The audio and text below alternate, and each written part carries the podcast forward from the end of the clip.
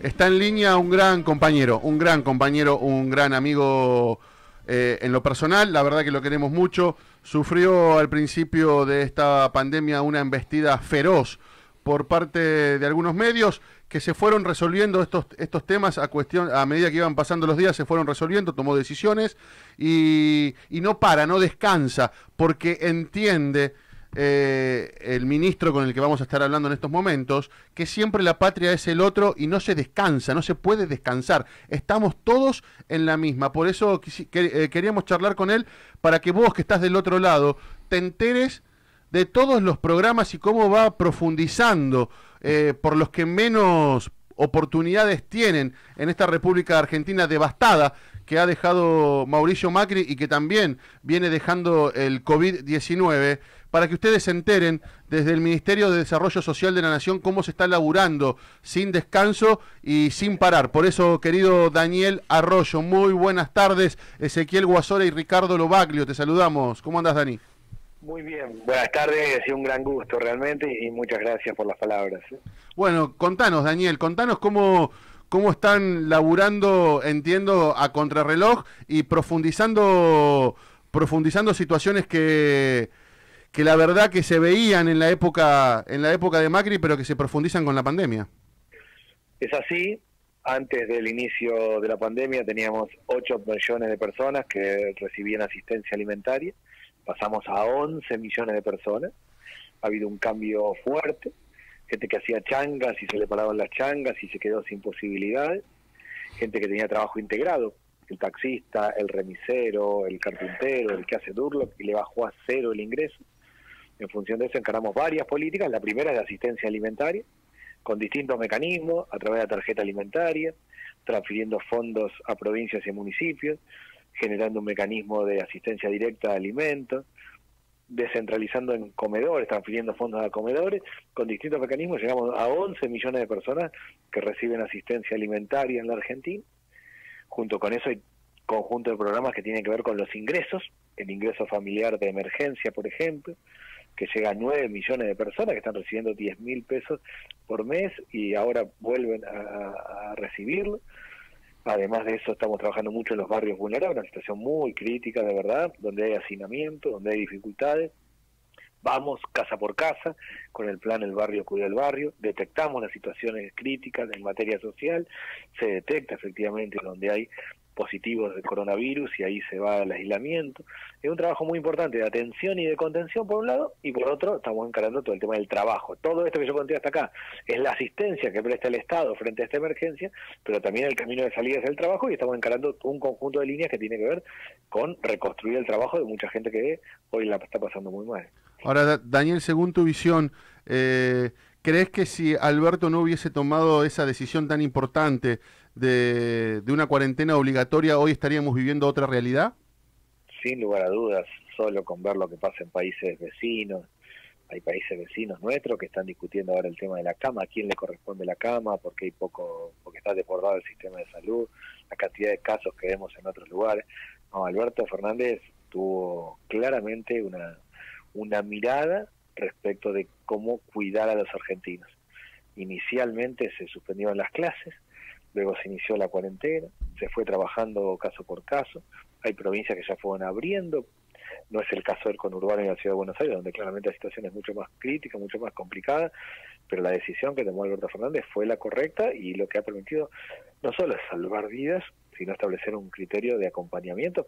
Hoy aún subiendo los casos en una situación crítica, Argentina está muy lejos de lo que pasa en, países muy cercanos al nuestro. Totalmente. Eh, Daniel, contanos un poquito y, a la audiencia cómo, cómo están manejando, cómo se está manejando el Ministerio de Desarrollo Social de la Nación con las demás, con las demás provincias. ¿Están trabajando mancomunadamente con, con, los, con, los, eh, con los ministerios provinciales? Sí, hemos creado hace poquito, poco más de 15 días, el COFEDESO, que es el Consejo Federal de Desarrollo Social, que es con todos los ministros de las provincias, tenemos reuniones una vez por semana, ahí identificamos las situaciones críticas. Hoy en materia de coronavirus, la, situación crítica está en el conurbano, en la ciudad de Buenos Aires y en el Chaco, sobre todo en, en Resistencia, en el Gran Resistencia. Ha habido situaciones críticas también en Córdoba que se han ido acomodando. Hay provincias que ya estamos encarando la segunda fase para nosotros en, en materia social, que es el, lo que tiene que ver con el trabajo. En provincias como La Rioja, que ya pusimos en marcha actividades que tienen que ver con la construcción, con el textil, con la economía del cuidado, con la producción de alimentos, con el reciclado, es decir, el apoyo con máquinas, herramientas y crédito para poner en marcha actividades productivas. Eh, la verdad que estamos trabajando muy bien, con todas las provincias, en especial con el conurbano y con la ciudad de Buenos Aires, donde la situación es más crítica y estamos todos de encima de lo que pasó en Villa Azul hace poco tiempo, de lo que pasa hoy en, Ensenada y en Berizo con el barrio José Luis Cabez, es decir, hay situaciones verdaderamente que tenemos que estar todos encima. Creería que por primera vez hay un trabajo muy articulado nación-provincia como me parece a mí que no ha habido en otro momento. Totalmente. Ahí, Daniel, Ricardo Lobaglio te va a hacer una preguntita. ¿Cómo está, ministro? Bueno, buenas tardes, gracias por, por participar de La Voz del Trabajador. Un saludo acá de este humilde militante de, base. Y bueno, mi pregunta un poco va eh, a cierto, primero agradecerle porque se nota el trabajo inmenso y sobre todo de la población, ¿no? Solidaria, los trabajadores solidarios, inmensa cantidad de ollas populares que vemos por todos lados, donde se juntan, eh, donde se demuestra la solidaridad de los argentinos, de los hermanos, de los vecinos y del barrio. Eh, hace muy poquitito, muy poquitito estaba hablando con un con una persona, un amigo que, que, que, está en psicólogos laborales, psicólogos sociales laborales. Y me transmitía, me decía, mira, eh, vos sabés que nosotros estamos viendo que, bueno, la ansiedad generalizada de la población, ustedes han visto, y sobre todo de los trabajadores, de aquellos que se encuentran en la casa, que no tienen laburo, eh, si podría haber o ahí la posibilidad de pensar en conjunto eh, algún tipo de programa para poder hacer de soporte, escuchar, porque mucha gente, bueno, hemos visto muchas muchas situaciones en lo, en lo diario, en lo cotidiano, eh, con la ansiedad que tienen los trabajadores, esa gente que por ahí, que, que laburaba el día a día, ¿no? Eh, ¿Ustedes tienen pensado o se podría empezar a trabajar, eh, aprovecho ya para, para tirárselo, algún trabajo en conjunto sobre lo que tiene que ver con la psicología social, con la sociedad y con, con estos referentes? Sí, de hecho hemos tenido varias reuniones con psicólogos, con psicólogos sociales, con todo el tema del acompañamiento. Lo que hay, más allá del problema social y económico, es mucha angustia de mucha gente. Total, es una situación inédita, el que te baje el ingreso, el quedarte sin trabajo o simplemente eh, el tener que quedar aislado durante tanto tiempo. Nosotros creemos que acá hay dividimos como en tres dimensiones esto, la cuestión económica, por un lado, la cuestión comunitaria por el otro, y lo que hace al acompañamiento de las familias. De hecho, uno de los temas que estamos muy preocupados con el tema de violencia de género, por ejemplo, o sea, cuando vamos casa por casa, en cada barrio, identificamos los problemas, conversamos, y cuando digo conversamos me refiero a, los voluntarios, la gente del propio barrio, se ven cómo ha crecido el tema de la angustia por un lado, el tema de la violencia de género por otro, que es un tema que debemos tener muy presente porque está muy complicado. Sí, sí, claramente, acá viene un trabajo multidisciplinario donde psicólogos sociales, psicólogos, eh, el cuidado de personas van a ser un punto clave. Acá se requiere acompañamiento, poner escucha, estar, se requiere transferencia de ingresos para atender la cuestión económica y social y también apoyo para lo laboral. Pero la escucha y el acompañamiento es algo muy determinante porque para mucha gente el nivel de angustia, de dificultad, de, introspección se ha hecho muy fuerte.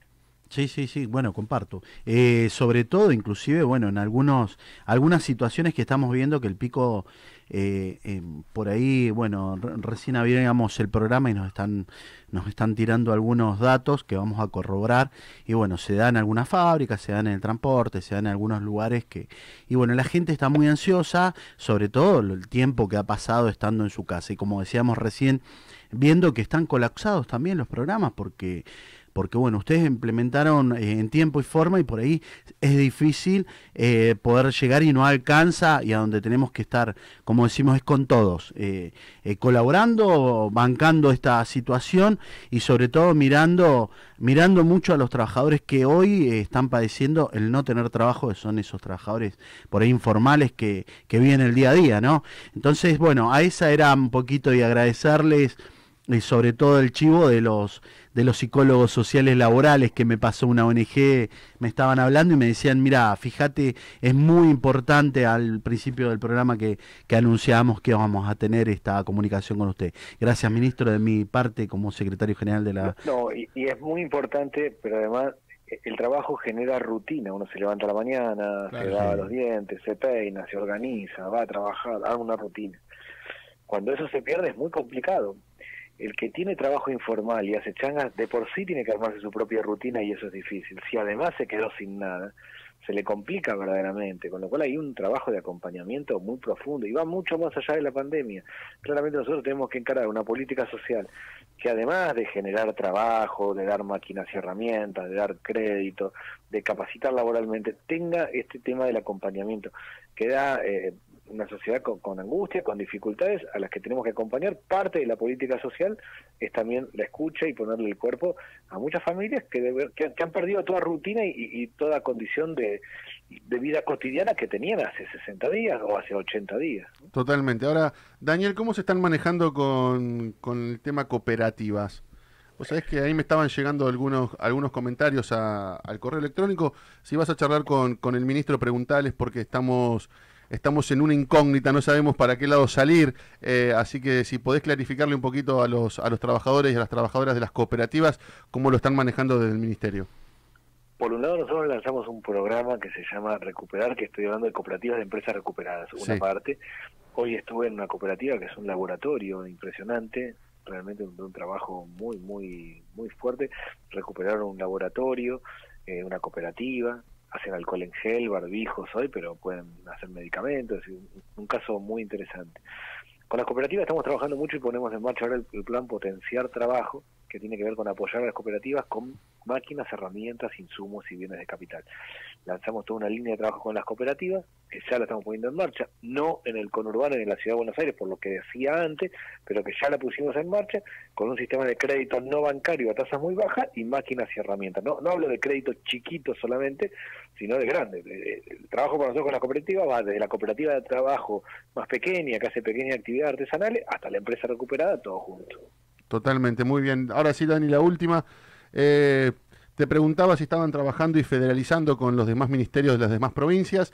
Y ahora te quiero preguntar por las organizaciones sociales. ¿Cómo es la convivencia en medio de esta pandemia con las organizaciones sociales?